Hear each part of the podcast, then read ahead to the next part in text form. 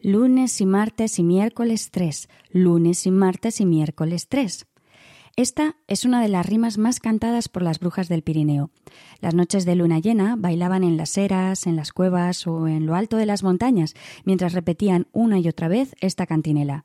Pero si nos acercamos un poco más a este cuento, veremos que esa rima ha tenido muchos acentos. Comenzamos.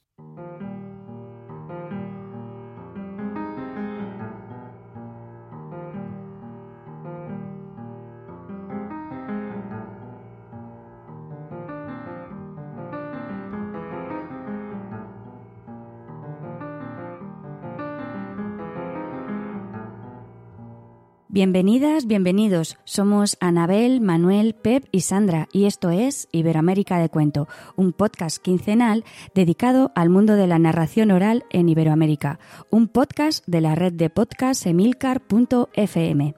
Hoy, en nuestro capítulo número 44, vamos a hablar del cuento Domingo 7, aunque ya para empezar encontramos distintas opciones en su título, lunes y martes y miércoles 3, los dos jorobados, la placeta de las brujas. Pero antes de meternos en faena, ¿qué tal amigas, amigos? ¿Cómo estáis? Hola a todos desde Buenos Aires, ¿cómo estás Sandra? ¿Cómo estás Manuel? ¿Qué tal Pep?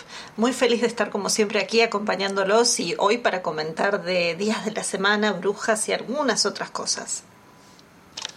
Hola, pues encantado desde Alcalá de Henares, cuna de Cervantes, patrimonio de la humanidad, deseando charlar con vosotras y contigo, Pep, sobre estos días de la semana, brujas y algún beso en el culo.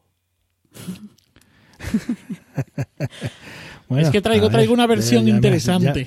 Ya me ha despertado la curiosidad. Hola, ¿qué tal? Bueno, bienvenidas amigas, bienvenido Manuel. Un placer estar otra vez aquí en el podcast. Esta ocasión estoy grabando desde Aigal otra vez, así que feliz porque después me iré a dar un paseo. Como no he dicho si es por la mañana, por la tarde o por la noche, ya cada cual que se imagine qué tipo de paseo. Cuando queráis, vamos. Bueno, Manuel, me has dejado ya impresionada, pero, pero ¿Tú has practicado ya brujería con ellas o venga, vamos a... Hasta aquí puedo hablar, ¿qué diría... No, no, ahora nos tendrás... ya, no sé, voy a suprimir todo, venga, directamente a la versión de Manuel. bueno, el, el cuento que traigo hoy para que hablemos un ratito al podcast es un cuento tradicional muy conocido. Podemos encontrar versiones por toda la península con pequeñas variaciones en la rima, aunque con una trama y acción muy similar. Como bien lo que más me gusta es que podáis oír los cuentos de narradores no profesionales, buscar ese sabor de los narradores tradicionales, espontáneos, que cuentan para los de casa o para los que se acerquen a verlos a casa. Pero hoy he decidido no traeros un narrador de España, sino abrir esta ventana a una voz que nos llega desde el otro lado del océano. Se trata de un narrador que no fue profesional, pero que quizás muchos o muchas de vosotras conozcáis. Se trata de Gumersindo España Olivares, aunque fue mucho más conocido como Sinda o Don Sinda. Fue un famoso artesano de juguetes mexicanos que dominaba su oficio. Nació en 1935 en Santa Cruz de Juventino, en México, y dicen que fue bendecido por el don de la creatividad. Sus juguetes nacían de la nada, de lo que encontraba a su alrededor, fueran maderas viejas, latas, retazos de telas, fabricaba sus propios colores para pintar los juguetes con arcillas que su padre le enseñó a buscar no lejos de su casa. Pero no solo fue bendecido con la creatividad de sus manos, sino también en sus palabras. Era una verdadera enciclopedia de cuentos. La primera vez que oí hablar de él fue a Gabriel Medrano de Luna, profesor investigador de la Universidad de Guanajuato de México, que vino a Huesca en un viaje en el que quería conocer el trabajo de recopilación de tradición oral que estábamos haciendo en mi provincia, y él me habló de Sinda. Yo me enamoré de él instantáneamente y soñaba con poder ir a entrevistarlo pero no pudo ser. José Manuel Pedrosa también me habló de este gran narrador y reconocía que era uno de los grandes narradores que él había conocido, que contaba historias increíbles, historias basadas en sabores que venían del Antiguo Testamento o incluso narraciones que se podían encontrar en antiguos textos griegos, pero con protagonistas, con el paisaje, con el sabor y el olor de su México natal. Y no era porque lo hubiera leído, sino porque las había ido incluyendo en su repertorio desde niño. Bueno, no me extiendo más porque Sinda mm, no merece más presentación. Os traigo esta versión tan curiosa que, él cuenta, titulada Domingo 7. Y antes de empezar, sí que quiero agradecer al Corpus de Literatura Oral de la Universidad de Jaén y a David Mañero el que podamos disfrutar de esta grabación. Y os invito a que consultéis el corpus porque la verdad es que es una verdadera joya para, para encontrar cuentos con narradores tradicionales. Los eh, muchachos que vivían en pueblos, entonces los evangelizadores llegaron de, de España, que fueron los, los misioneros, y le platicaron a la gente que, que Dios nuestro Señor les iba a, llegar con la suerte por la, por la puerta. Y entonces estos muchachos pues llegaron y vivieron, crecieron. Un muchacho salió trabajador y otro salió flojote que no quería trabajar, esperando lo que le había dicho el ermitaño, que iba a entrarle la suerte por la puerta. Nunca quería trabajar. Y la otra señora que vivía al otro lado tenía a su hijo trabajador.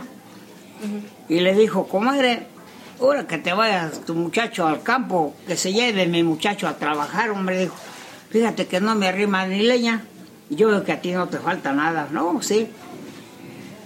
Ya salió la señora y dijo, hijo, que si te llevas al muchacho a que te ayude a juntar leña, sí, me olvidó, pero yo voy a las 4 de la mañana, él se levanta hasta las 9. No, dijo, llévatelo a las 4 de la mañana. Se fueron. Otro día amaneció y ahí van al monte a juntar la leña. Cuando llegaron al monte, llevaba tres burros llega y le dice, mira, tú te cuidas los burros porque no sabes juntar la leña, mientras yo voy a juntar la leña. El flojote, el huevonzote se quedó acostado abajo de un palo. Miró que andaban unos pájaros que comen carroña, comen carne. Y dijo, ay, pues estos pájaros me van a comer. Yo les mato un burro antes que me coman. Pues les mato un burro. Y el leñero vio que andaban muchos pájaros ya. Pues, ¿qué les pasaría? Dijo, pues allá lo dejé con los burros. Ya juntó la leña y dijo, voy a verlo, a ver si ya nos vamos. ¿Qué pasó? Dijo, pues mira, dijo, los pájaros me querían comer y ya les maté un burro. Ah, pues aquí te quedas. Ahorita vengo, dijo, voy ir a cargar, ahorita vengo por ti. Ahí lo dejó, lo dejó esperando en el monte. No llegaba el muchacho con los burros, ya se había venido para el pueblo.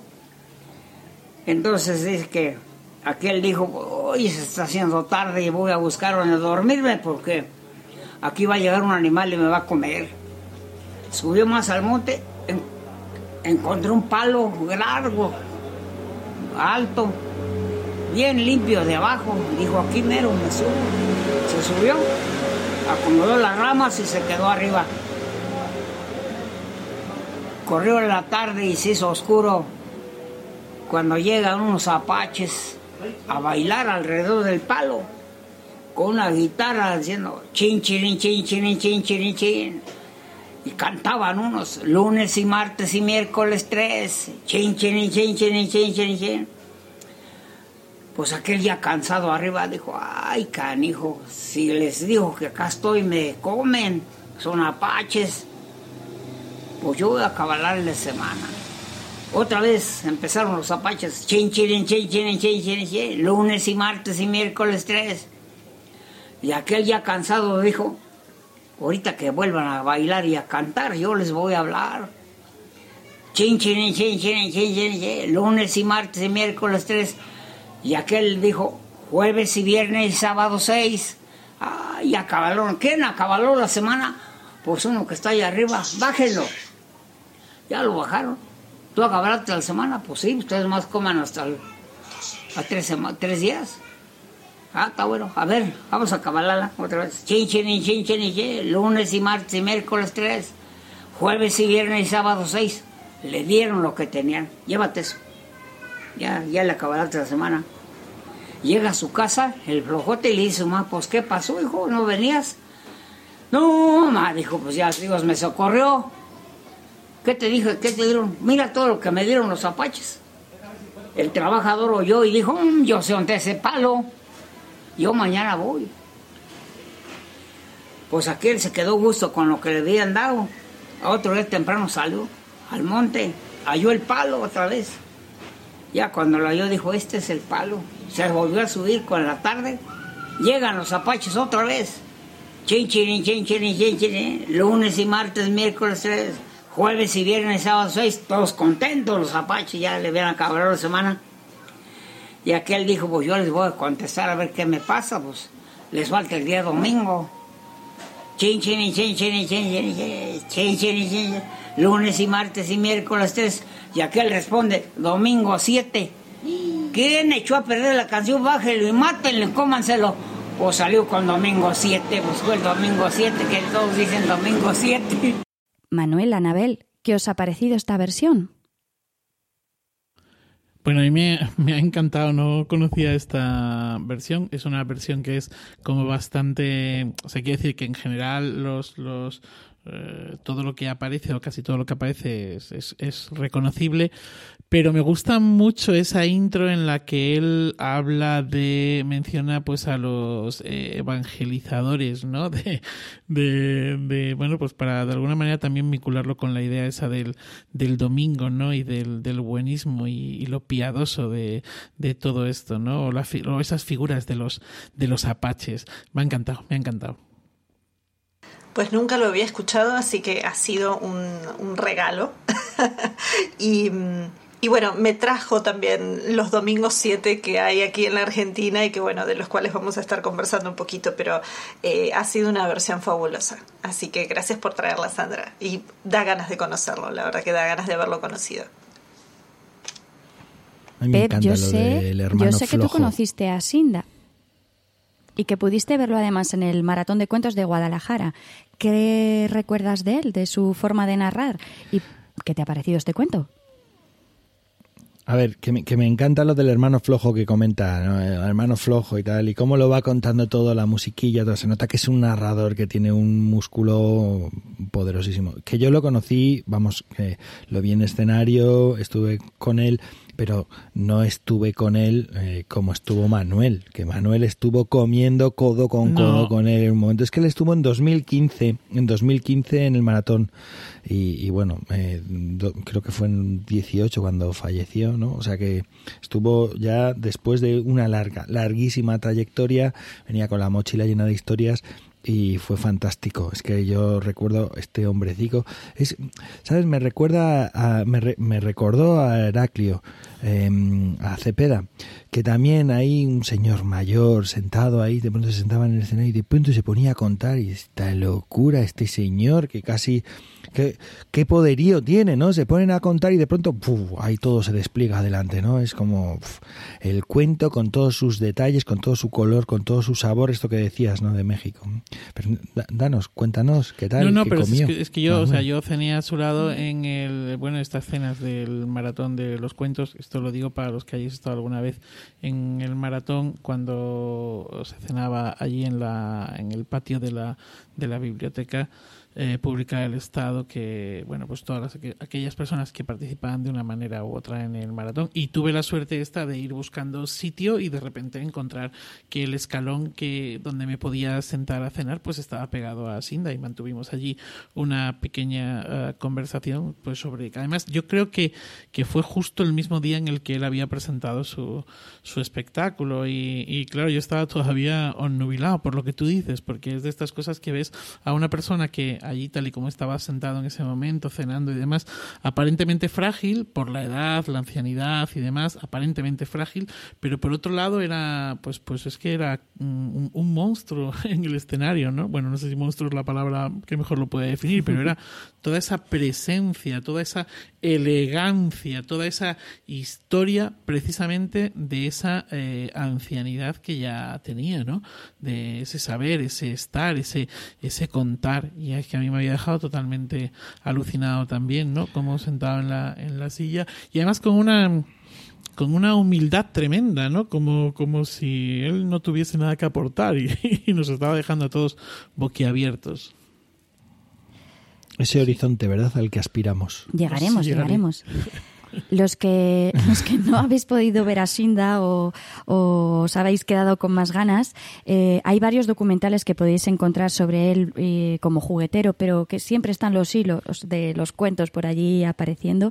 Y de hecho, em, Medrano, el, profesor que os digo de Guanajuato, decía que él no iba a entrevistarlo, él iba a ver los juguetes. Lo que pasa que el hombre estaba sentado allí haciendo juguetes y, y dejaba la grabadora y él al mismo tiempo que iba trabajando, pues iba contando todo el rato. Entonces, no establecía así un momento, vamos a entrevistarte, ¿no? ¿Para qué? Tú le dejabas hacer allí en el, en el lugar que tenía para los eh, trabajar los juguetes y él iba contando como una forma natural de hablar con todo el que iba llegando por allí y comprabas un juguete pero te llevabas tres cuentos al mismo tiempo. Eso iba todo en el, en el mismo lote.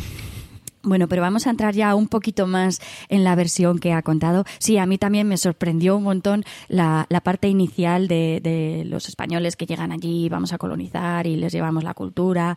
Pues un poco lo que tú dices, Manuel, ¿no? Para, para introducir el, cristianismo que está tan, es tan característico en, en este cuento, precisamente por el, por el domingo. Eh, yo este cuento lo cuento muchísimo, muchísimo. Y al final del cuento siempre se acerca alguien diciendo, pero ¿y por qué a las brujas no les gusta el domingo? Y entonces eh, me encanta porque da pie para decir, pero vamos a ver, es que el domingo era el día del Señor. ¿Pero de qué Señor? De algunos, porque de las brujas no. Entonces el domingo es el día que se iba a misa y a las brujas tampoco les gustaba. bueno, pues eh, la introducción que hace Sinda es perfecta porque introduce allí pues ese cristianismo en una cultura que probablemente en México pues no, no, no era la originaria, ¿no? Eh, la versión que tenemos nosotros aquí habla de unas brujas y dos jorobados. A mí me ha encantado que allí habla de indios. Digo, fíjate qué cosa más curiosa que ponga a los indios como si fueran ellos los, los malos que vienen allí a, dar el castigo a aquel que se ha portado malo. Y la magia que les, les inyecta también a, los indios.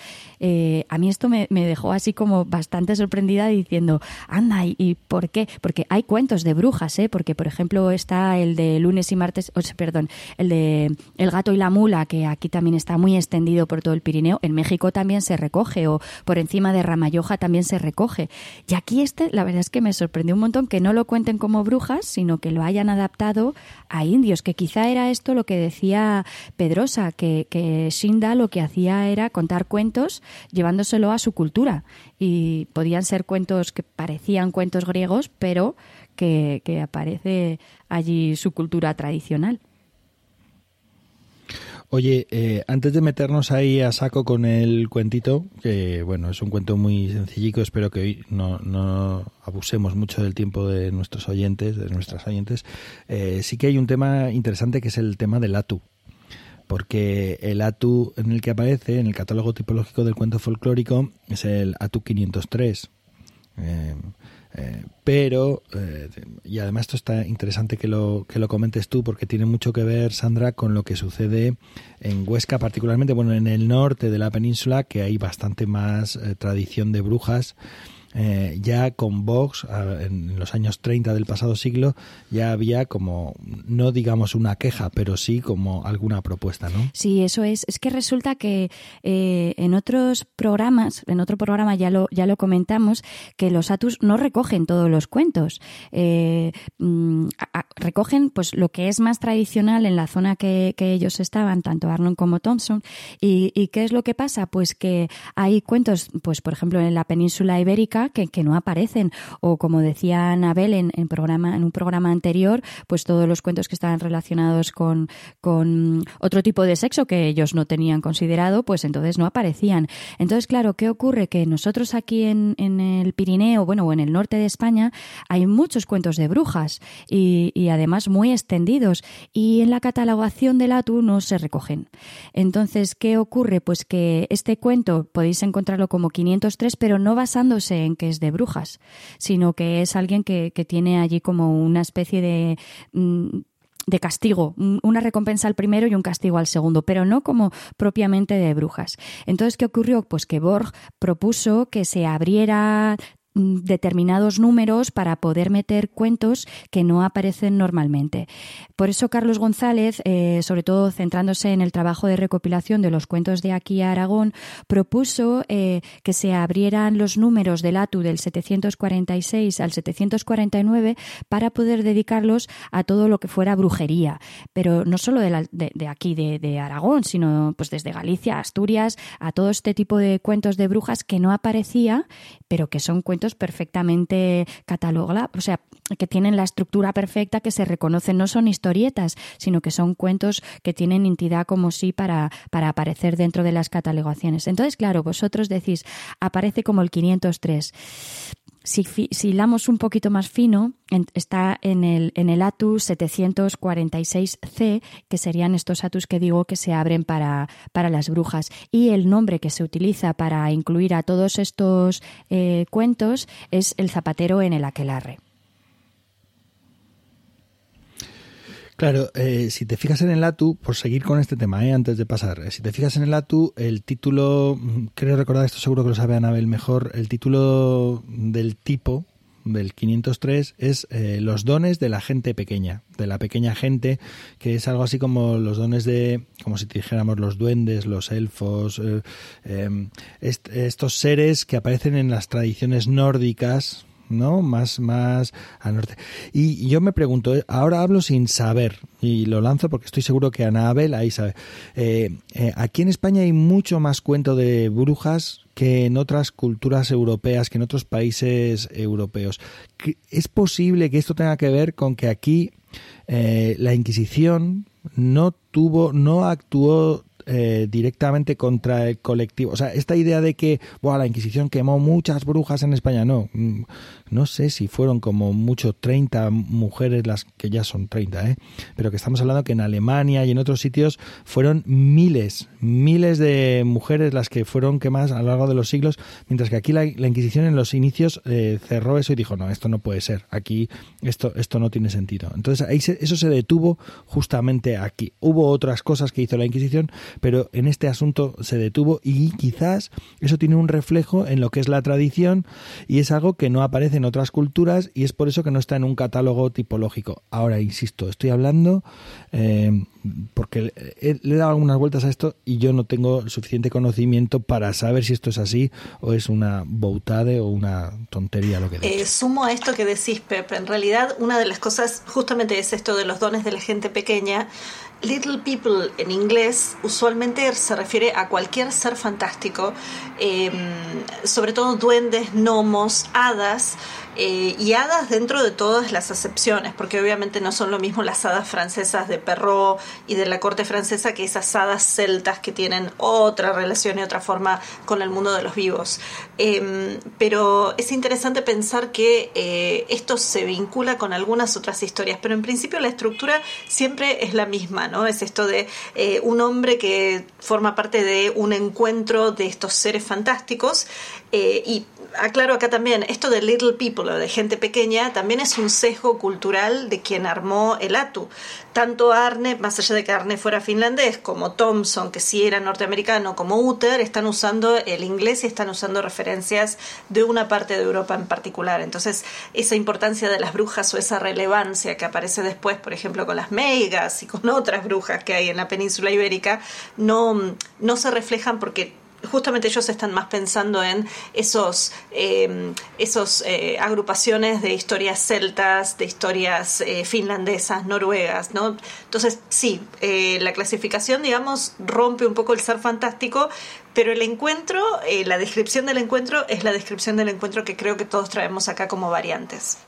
Bueno, si queréis nos metemos con el cuentito o qué.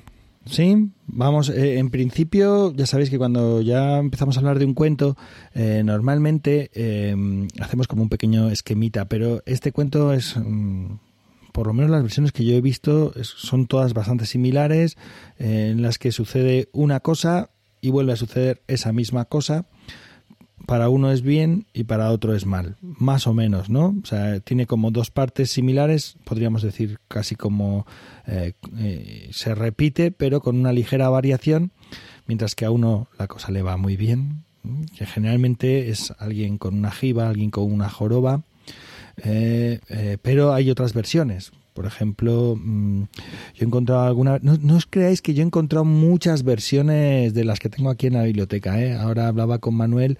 Por ejemplo, yo no vi eh, no, es que se me pasó, no consulté, claro, viviendo aquí en Aigal, no consulté las versiones de Aigal. Precisamente que además es en esta calle, en la que yo vivo, que es la calle donde estaban las brujas. Muchos de los cuentos y leyendas de brujas están aquí en esta, en esta misma calle. Posiblemente en esta casa hay alguna historia también. De eso no os voy a contar hoy nada. ¿eh? Pero sí, algunas de las versiones que he encontrado, sobre todo, pues como os podéis imaginar, Galicia, Córdoba, Portugal, en Valencia, en Asturias, de todas, la única que traigo así como un poquillo más rara que, se, que rompe ese esquema es la que recoge Constantino Cabal en su libro de la mitología asturiana, en la que no hay dos personas, sino que el protagonista es uno solo, es un tipo trasnochador que está volviendo para casa y ve a las brujas, que están diciendo eh, pues no sé, lunes, martes, miércoles 3 eh, y las mismas brujas dicen eh, jueves, viernes, sábado 6 y entonces él dice domingo 7 y entonces las brujas se cabrean con él y, le echan una, em, una mala suerte, o sea, ni siquiera a veces es una chepa, ¿no? Entonces, y no hay más, solo es así, que dices, me cago, entonces cuando veas a las brujas no digas nada, o si trasnochas y las ves, mejor cállate, ¿no? Porque no hay como que a uno le va bien y a otro le va mal, ¿no? No sé si alguno que haya roto esta estructura eh, habéis encontrado también vosotros o no? No, no, yo eh, exactamente igual. Lo único que he encontrado es eh, una versión de, bueno, Joaquín Díaz tiene varias versiones recogidas y una, una que saca Joaquín Díaz en la que aparecen unas grullas y una voz, no hay brujas. Es decir, que el, tipo va caminando y se le hace de noche y entonces eh, oye una voz que está con la, con la cancioncilla de lunes, martes, miércoles, ¿no? Y, mm, y entonces lo que hace es que completa la canción y claro, lo que ocurre es que la voz dice, la joroba de este, ponérsela a aquel. El este es el que está allí. Y entonces el tipo le desaparece la joroba. Y luego el segundo que va a intentar quitarse la joroba, pues lo que ocurre es que completa la canción con lo del domingo y aparece la frase de la joroba de aquel ponérsela a este, pero hay una voz, se habla de una voz, no aparece en ningún momento si son brujas, es un demonio o al menos él no lo recoge. Y la joroba desaparece porque las grullas picotean, las grullas picotean la joroba y se la... Ah, no, perdón, estoy pensando ahora mismo. Eh, claro, es el mismo... ¡Ostras, qué bueno! ¡Ay, que me he despistado! Mirad, es que, ¿sabéis lo que...? Este tipo, este tipo, es el mismo tipo. El mismo tipo. El tipo acude y dice, eh, completa la canción. Y al completar la canción con el jueves, viernes, sábado 6, aparecen las grullas. Las grullas le quitan la joroba y eh, dice, bueno, pero es que me han, me han dejado aquí un poco que yo me toco aquí y aquí parece que, que me han dejado un algo que todavía se puede quitar. Así que a la noche siguiente acude, sale la voz con la canción completa y el tipo va y con sus santas narices dice, y domingo 7. Y, entonces le cascan dos eh, jorobas. La voz le casca dos jorobas. Ya me vais a perdonar el lapsus, pero es que después de llevar todo el día así con las diferentes versiones, eh, ahora mismo estaba pensando, esta es una de las versiones de Joaquín Díaz. Es muy interesante esto que traes porque en general todas las versiones que yo encontré son siempre con la contraparte eh, que aparece también como motivo en otras estructuras de cuentos de vecino bueno, vecino malo, o, no, o esto de bueno, el hermano bueno, hermano malo, envidioso. Eh, acá en Argentina, Berta Vidal de Batini es una de las que recoge varias versiones y variantes de esta historia y em, ninguno de los personajes son jorobados. Siempre está hablando de pobres, eh, porque también en otras versiones tal vez tienen o una verruga o tienen algún otro aspecto físico para modificar, pero en este caso es el tema de la pobreza. Entonces, lo, que es, eh, lo que aquí se combate es vecino pobre, vecino rico. Y mm, algo interesante también es que con quien se encuentra en las cinco versiones que ella recogió de distintas partes del país es con una salamanca. Y para hacer referencia, la salamanca en Latinoamérica es una reunión de brujas y diablos. No es la ciudad de Salamanca, no hace referencia tampoco, digo, pero sino que está hablando de, eh, o sea, es un, es un localismo popular eh, de eso, ¿no? De una reunión o un rejunte o una quelarre, una quelarre. Entonces, en esta reunión, pero popularmente, si la gente del campo todavía te dice, no, no, es que ahí en esa cueva se junta una salamanca, o ahí debajo de ese árbol se junta una salamanca. Eh, que vaya uno a saber de dónde salió la influencia y el cruce, ¿no? Para que la palabra salamanca aparezca. Hombre, aquí hablan de Salamanca, ¿no? del diablo. Y tiene como mucha, el estudiante, el diablo, tiene mucha eh, um, tradición el tema de lo diabólico también, donde anda el, conocimiento y la ciencia, ¿no? Esta cosica, sí. hay que darle una vuelta. El entremés de Cervantes de eh, el estudiante de Salamanca, ¿no hay un pacto con el diablo ahí o algo? ¿O me lo estoy inventando en este momento? No lo sé, lo busco, La culpa, la culpa siempre la tenemos los universitarios, ¿vieron? Ese es el problema. la, cuestión, la cuestión es que sí que sé. Oh. Sí, Sandra. Perdón, Anabel. Que eh, curioso que esto que estáis eh, comentando ahora del diablo, porque en las versiones que yo he recogido, las, la mayoría de ellas nos hablan de, los dos jorobados, uno bueno, uno malo, el que va a tener el premio, el que va a ser castigado. Pero la última que recogí, que fue hace dos años en el, en el Valle de Añisclo, en el cañón de Añisclo, eh, hablaban, de, no había jorobados, sino que eran dos grupos de brujas. Las brujas viejas que estaban en un lado del río y las brujas jóvenes que les contestaban desde el otro. Entonces las viejas decían lunes y martes y miércoles tres y las otras desde el otro lado le contestaban jueves y viernes y sábado seis. ¿Y qué ocurría? Pues que bajaba un carretero por el medio del, del, valle, por la carretera al lado del río, y oyó que había brujas, y entonces se asustó y dijo, domingo 7, y entonces salieron todas de allí corriendo que hay varias anécdotas de estas que se cuentan de, gente que se encuentra con las brujas por el camino y nombran a la Virgen, a Dios o algún elemento cristiano y todas desaparecen. Pero es que hay otra versión en la que no es el, no es el carretero el que pasa por allí, sino que es el propio diablo viendo que, se, que amanece, el que dice domingo 7 para que las brujas sepan que tienen que dejar de bailar y que tienen que ir a refugiarse. Entonces, curioso que el diablo aparezca también por allí con ellas. Oye, esto que dices de los dos grupos de brujas eh, es muy interesante porque en Lugo hay una versión la que recoge Camino Noa en su catálogo en el que hay dos grupos de brujas también que ah, efectivamente también se contestan, pero dice que se juntan eh, por supuesto, en la amanecida de la noche de San Juan, que esto hay que decirlo también. Normalmente este cuento sucede por la noche o sucede en fechas o momentos que son de relevancia brujeril, como la noche de San Juan, ¿no? Se juntan para repartir las moscas, dicen, para que cada casa tenga las justas, ni una más ni una menos a lo largo del año, y también para repartir los días. Dice, ¿eh? Y entonces a un, grupo de brujas son las que hacen lunes, martes, miércoles tres y el otro y el otro grupo le contesta. Y efectivamente, un jorobado que va caminando eh, oye a un grupo y le contesta él y dicen, ay, mira qué bien ha repartido el bien los días, qué bien se lo sabe, ¿no? Y le, le quitan la, chepa y se la ponen al, al, al, otro que es un compadre que le pregunta, chico, ¿cómo te quitaste eso? ¿no? Y se lo va contando. he encontrado alguna otra versión eh, curiosa también con las brujas en escobas. No sé si de estas conocéis alguna, porque en Córdoba, eh, que por cierto la musiquilla es distinta porque dicen lunes uno, martes dos, miércoles tres, eh, o sea, no es lunes, martes, miércoles tres, sino que van numerando ahí todo, ¿no? entonces el jorobado que contesta y le hace el jueves, viernes y sábado, las otras agradecidas dice que pasan volando con las escobas, tocándole con las escobas en la joroba y según van tocándole con las escobas, la joroba se va achicando y que cuando va el compañero lo que ocurre es que eh, al pasar con las escobas la joroba le va creciendo, ¿no? ¿Eh? Aún así insisten ellas dicen que la joroba del otro se le ponga a este, ¿no? Entonces es, es, es interesante porque claro, depende del, del imaginario del propio narrador o del olvido, del recuerdo que tenga, pues el cuento va tomando eh, unas líneas u otras, pero si os fijáis casi siempre es de la misma de la misma manera, ¿no? Yo creo que en todos los casos, no sé cómo lo veis vosotras.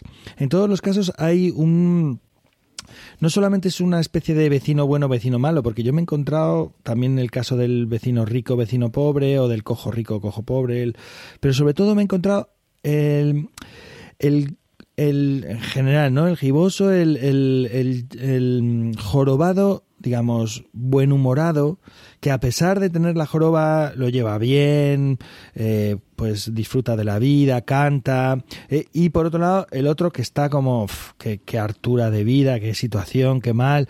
Entonces, normalmente al que, eh, el que tiene esa buena actitud ante la vida, le va bien. Y el que tiene una actitud mala, le va mal. ¿no? Y eso es como un aspecto en general bastante habitual en todas las versiones que he encontrado. ¿eh? También me he encontrado alguna en la que eso como que queda dislocado. No sé cómo lo veis vosotros.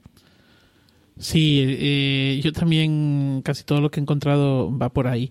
Y de hecho hay una, bueno, la versión que cuenta Carles García eh, precisamente incide, y hablando un poco de dónde ponemos el acento en las cosas, incide precisamente en esto, ¿no?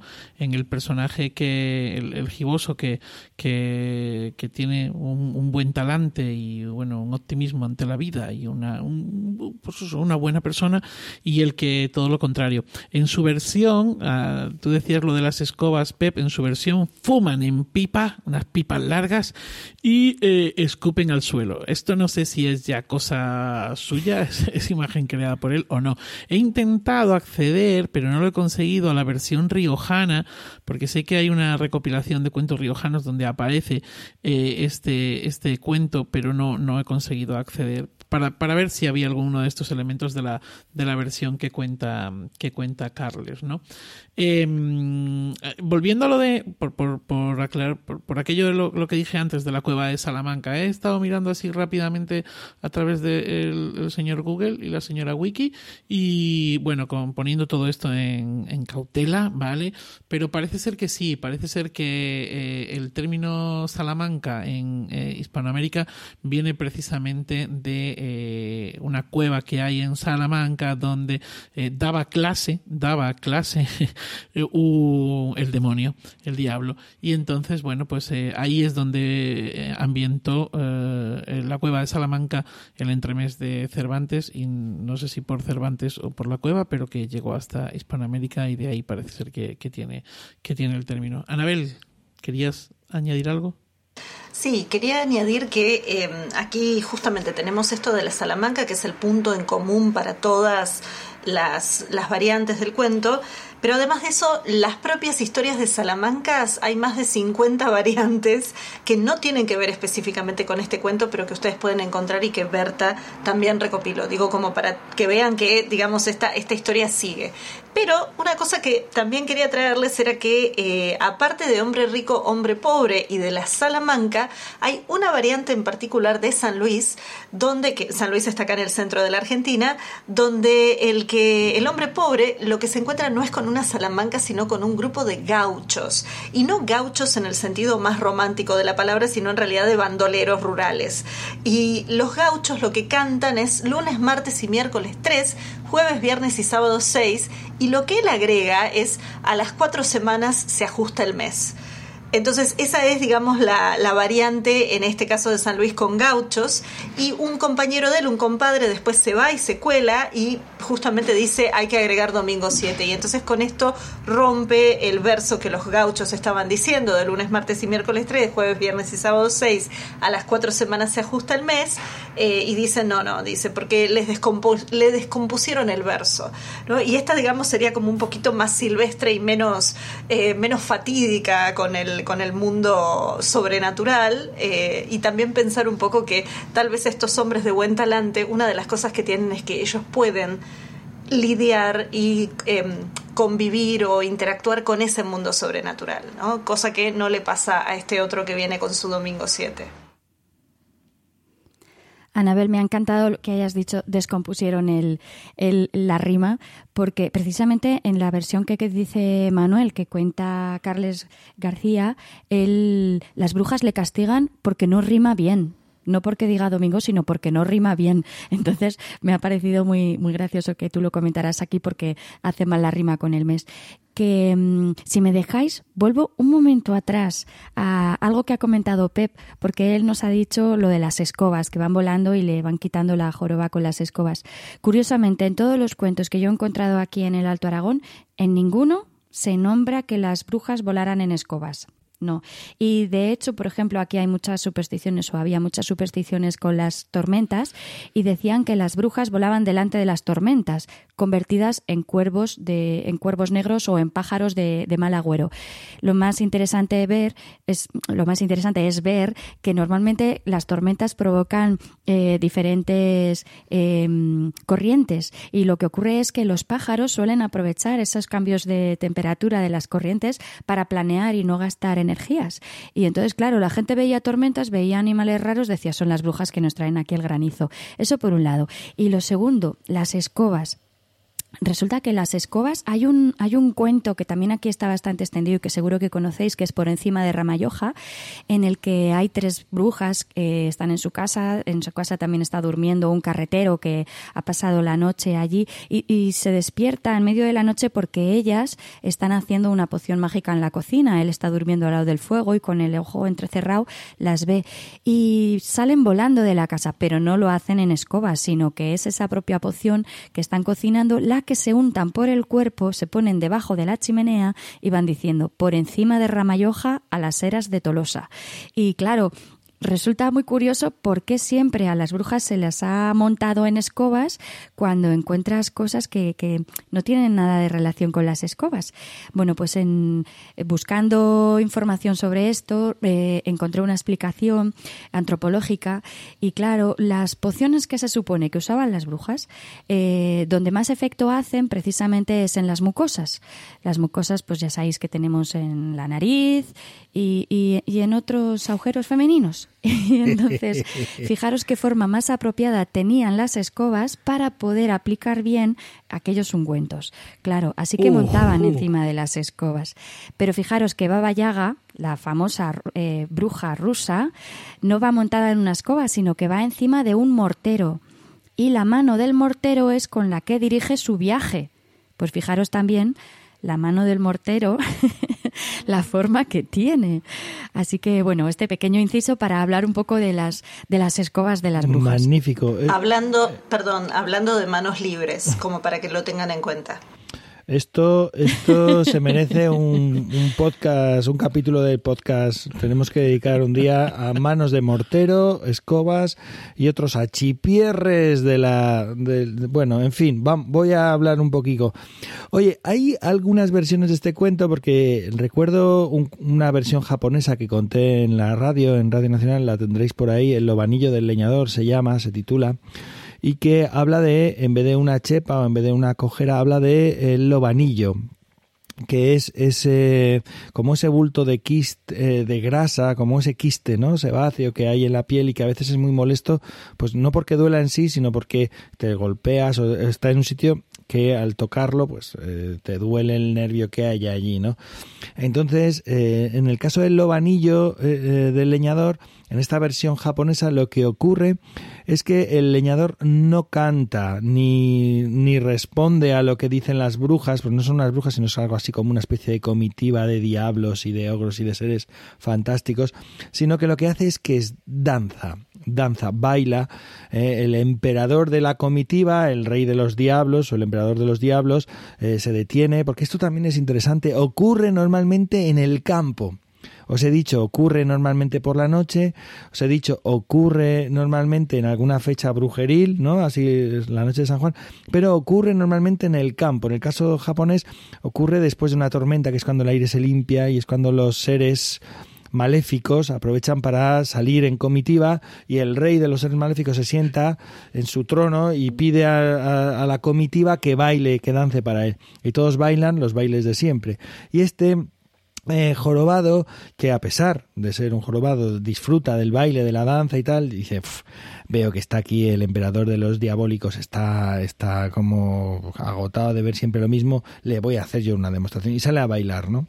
Entonces, cuando después de bailar, el emperador está tan contento que no le premia con quitarle la joroba, no, le dice que tiene que volver al día siguiente y eh, eh, le coge una prenda para que no se olvide de volver.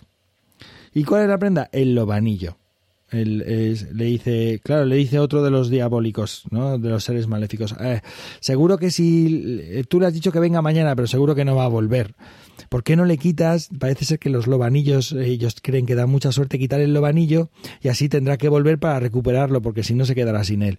Y dice el jefe, ah, me parece buenísima idea. Entonces el otro le ha quitado el lobanillo, se marcha y por supuesto no vuelve. Claro, el vecino, que casualmente tiene también un lobanillo, en vez de en el moflete izquierdo lo tiene en el derecho, dice, chico, ¿qué te ha pasado que no tienes ahí? Dice, ha sido esto que me ha pasado después de la tormenta, en tal árbol, me he encontrado allí y he bailado, he danzado, le ha gustado y me lo ha quitado. O pues yo voy. Entonces, ¿qué pasa? Que va el día siguiente el otro, ocurre lo mismo, como, como es este esquema de este cuento en la mayoría de las versiones y cuando termina de bailar no tiene tanta gracia y el otro dice bueno vale no ha estado mal le dice el emperador dice bueno, como has vuelto, te devuelvo tu lobanillo. Y le devuelve el lobanillo y se lo pone en el otro moflete y así este se vuelve para casa con, un, con uno no, sino con los dos lobanillos, ¿eh? sin que digamos, el otro haya querido ser benefactor o, o, una persona que, quisiera el mal, sino sencillamente como que ha cumplido lo suyo y no ha distinguido entre un leñador y otro, porque debe ser que todos se parecen,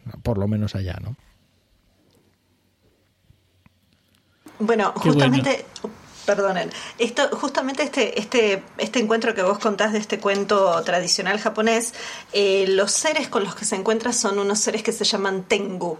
Los Tengu son seres fantásticos dentro de la mitología japonesa, eh, son tipos de yokai, y mm, en particular los cuentos que eh, existen en torno a Tengu muchas veces hablan de su ingenuidad. Tienen un tremendo poder, son capaces de matar a una persona, de tirarla por el camino de la montaña y matarlas. Digo, hay muchos encuentros de estos que un recopilador japonés llamado Yanagita Kunio contaba, pero muchas veces también tenés el tema de que eh, la gente se encuentra con ellos y es capaz a veces de engañarlos. Entonces, la ingenuidad tal vez de pensar que los dos hombres son los mismos y esta, esta cuestión de te saco, eh, en la versión que yo conocía le sacaba un bocio, ¿no? esta inflamación que ocurre ahí debajo de la mandíbula. Em, y, no solamente eso, en mil, a finales de los años 20, los japoneses hicieron una animación, eh, un dibujo animado de 15 minutos donde cuentan esta historia. Así que si ustedes la buscan en YouTube se llama con K Kobu Tori. Y si la buscan van a encontrar que está perfectamente explicado el encuentro de estos Tengu, que son seres que tienen alas, que tienen pico, eh, que son tremendamente fuertes, como les digo, y que son bastante aterradores si uno no sabe cómo entrarles a la relación. Eh, y el encuentro con, estos dos hombres. Pero sí, es uno de los cuentos más maravillosos que existe dentro y muy humorísticos. Eh, eh, y una cosita que quería, que quería incidir con esto y que, bueno, mm, quizás Sandra pueda ayudarnos con ese tema eh, y es que de todas las versiones que yo conozco, eh, de, que no que yo sea un gran experto en, este cuento, ¿vale? Pero sí que pues 15 o 20 habré consultado. En la península solamente me he encontrado, en la península ibérica solamente me he encontrado otra versión en la que hay una danza. En todas las demás son réplicas de cantos o de esta retaíla, continuación. Manuel, dime. No, no, mira, yo, yo tengo una, tengo una. Yo encontré, bueno, que igual es la misma que, que tienes tú. Es una versión en Navarra. Eh, está recogida por Alfredo Asiaín eh, Anso, Ansores, me parece que es, que ahora mismo estoy tirando. Y, y, bueno, el cuento se titula Las brujas del Prado de, de Barahona. Y quería además, ya que has dicho esto, quería además hablar de ello porque es muy interesante. Lo que ocurre aquí en esta, en esta versión es esa que hay una danza el, tipo va caminando por la noche y entonces escucha, escucha la canción y, eh, pero la canción tiene, tiene una variante que ahora os contaré y ve a las brujas bailar. Y entonces, eh, nada, la canción dice lunes y martes y miércoles 3, jueves y viernes y sábado 6, domingo 7, dale un beso al diablo en el ojete. De ahí lo que yo decía al principio, ¿os acordáis? Y entonces, pues el tipo, atrapado por la curiosidad, decide ir hacia donde, hacia donde están las brujas, ¿no? Entonces se mete allí. Eh, el tipo es zapatero, es zapatero, se me olvidaba ese, ese dato. Entonces el zapatero llega allí y es descubierto por las brujas, y las brujas le dicen, ah, pues ya que estás aquí, pues baila, baila con nosotros. Así que le ponen a bailar y aparece el diablo. Y entonces, según aparece el diablo, ellas van cantando, bailando y le van dando van, van moviéndose en corro y le van dando un beso al diablo en medio del, del trasero, ¿no? Y llega un momento en el que el tipo se echa las manos a la Le cabeza. toca a él, empieza- claro. Dice, le toca, le toca a él, ¿no? Le. Y dice, bueno, pues yo no, yo esto no lo voy a hacer. Así que en el momento en el que el diablo le acerca el culo para que le dé el beso, como digo, como es zapatero, saca el punzón que lleva para coser los zapatos y se lo, se lo mete por el culo. Y, no me resisto a leer textualmente la frase del cuento eh, en esta versión que dice, bueno, la versión es de, eh, recogida en, en Hoyo Barren y a un, señor que se llama Jesús Martínez, se llama Jesús Martínez, y el diablo dice, hostias, esa que tiene los bigotes tan duros que no bese más. y, y entonces el tipo puede eh, marcharse eh, de allí, ¿sabes? Y, y- y salir, bueno, pues eso, ¿no? Esa está Em, recogida en Navarra, eh, creo que es el cuadernos de etnografía, en, en la, en la revística esta que hay, Sí. eso es, sí. Sí. Que es que es una colección Sí, magnífica, que tiene ciento y pico cuentos, y, y recordaba bien que le pinchaban los bigotes, ¿no? Que parecía... Sí. Pero, pero es que, es que la que hay en Galicia, la que la otra que he encontrado en Galicia, no tiene la réplica de los días.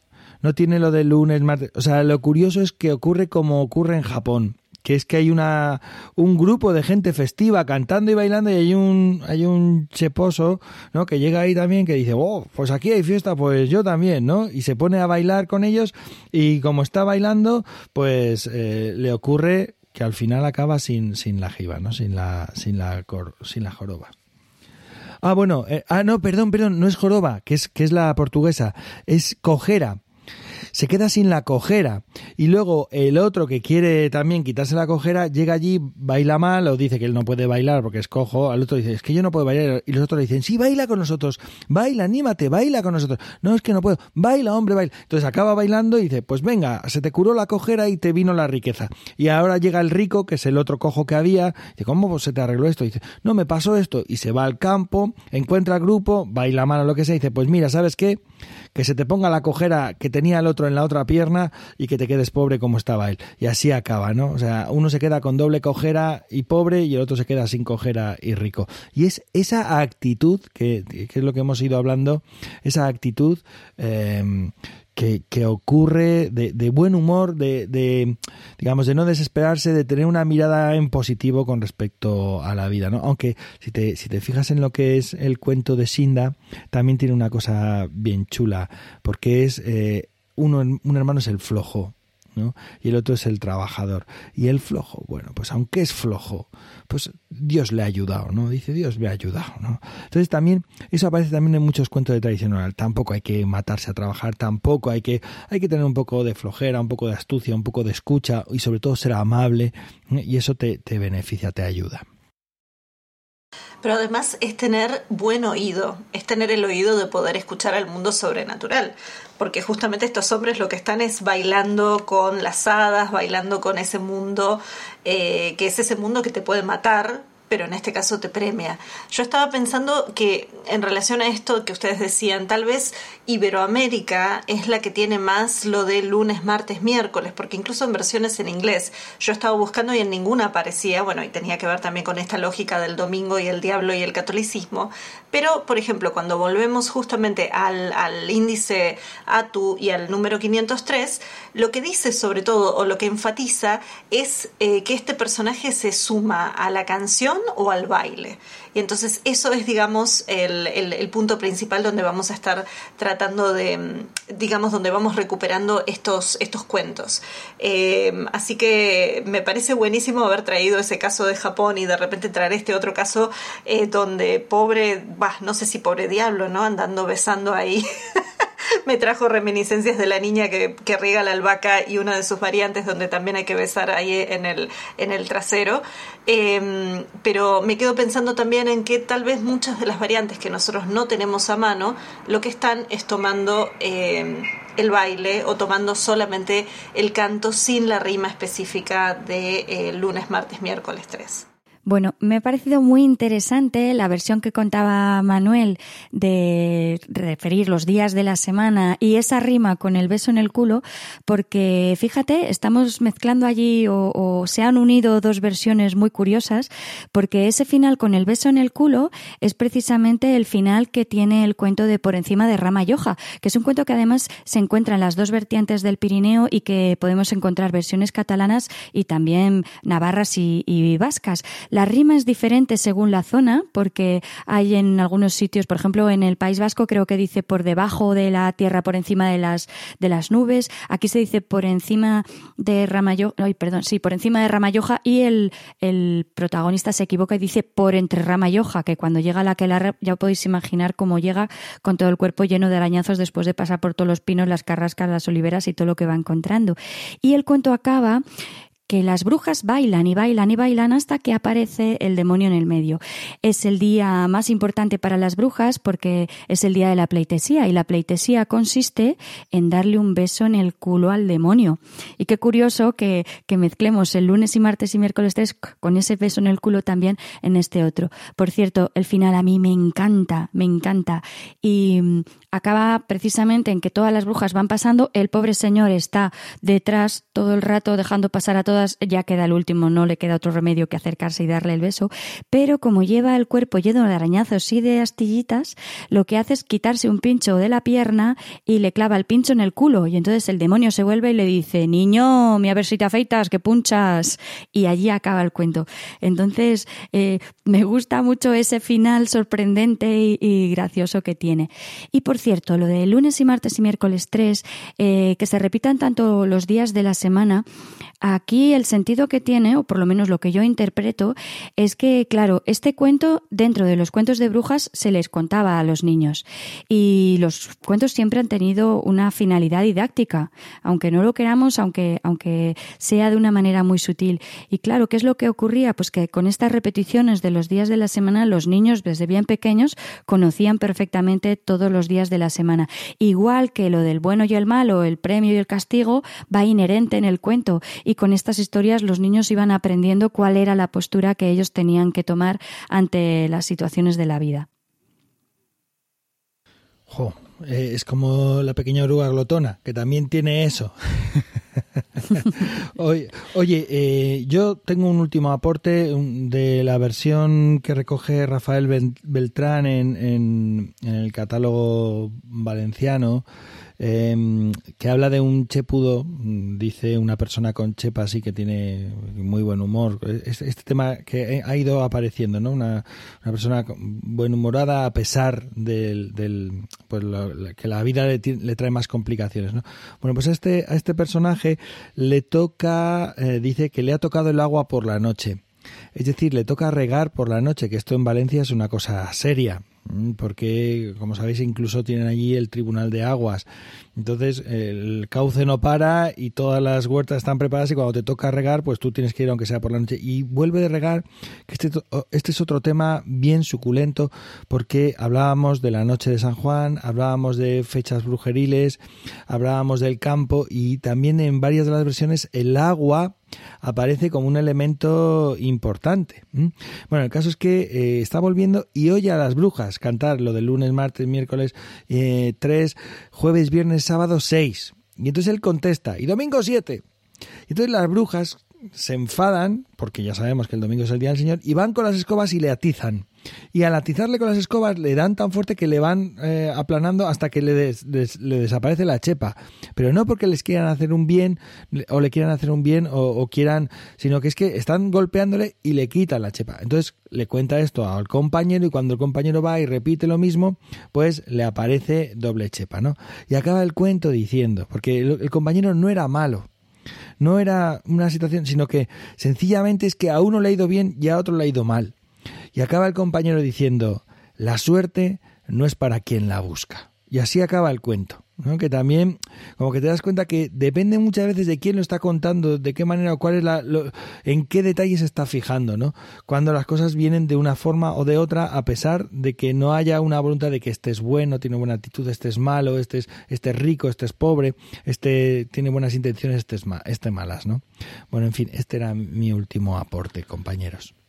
Bueno, yo voy, voy a ir también eh, yendo ya hacia el final y bueno, varias cosillas. Mirad, en los cuentos de Aigal, José María Domínguez recoge una versión en la que no aparecen los días de la semana. Lo que ocurre es que eh, se empiezan a concentrar las brujas y cuando se están concentrando, son un montón de brujas, y cuando se están concentrando empiezan a cantar y dice, una de Muea, que corrígeme eh, Pep, tú que vives ahí, Muea creo que debe de ser moedas, ¿no? Una de moedas, dos del casar, cuatro del guijo.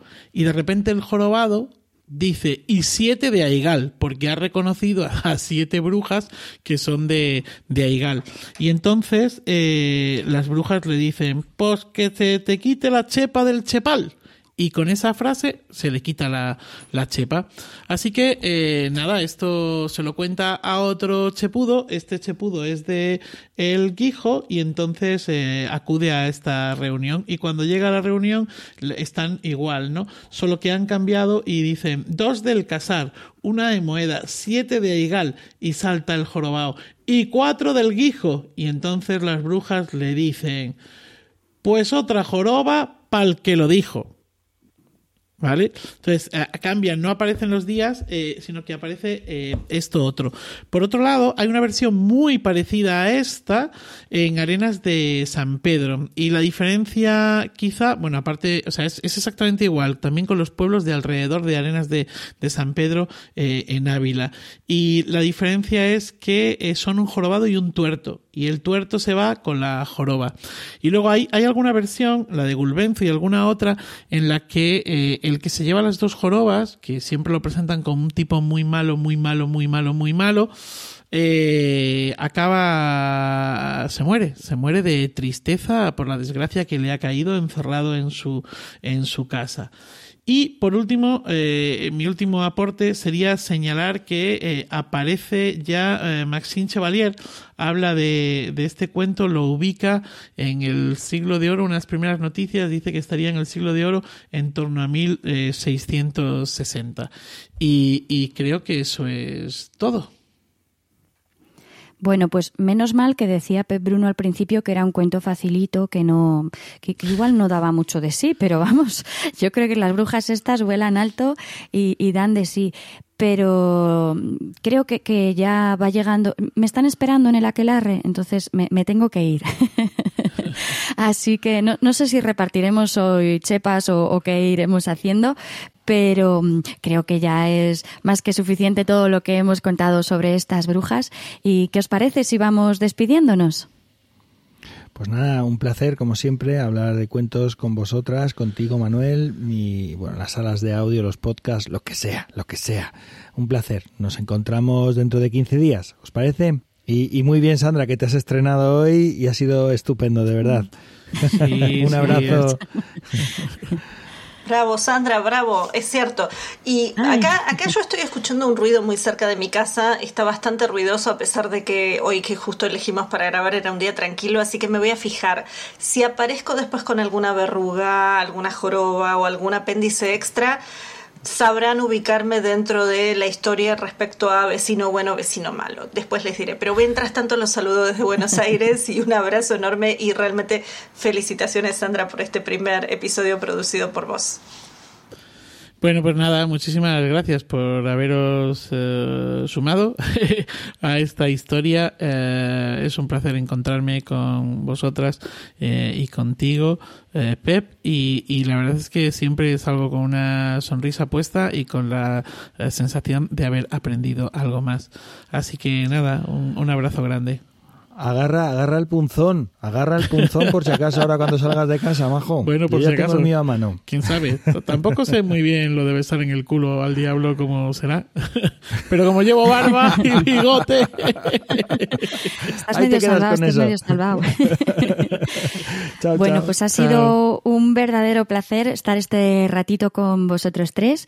Eh, la verdad es que yo andaba nerviosa, no quiero reconocerlo, pero, pero esto de organizar, que le toque a uno organizar el podcast impresiona un poco, ¿eh? Ah, y además, sobre todo, decir bien podcast, podcast, a, a ver cómo lo solventamos.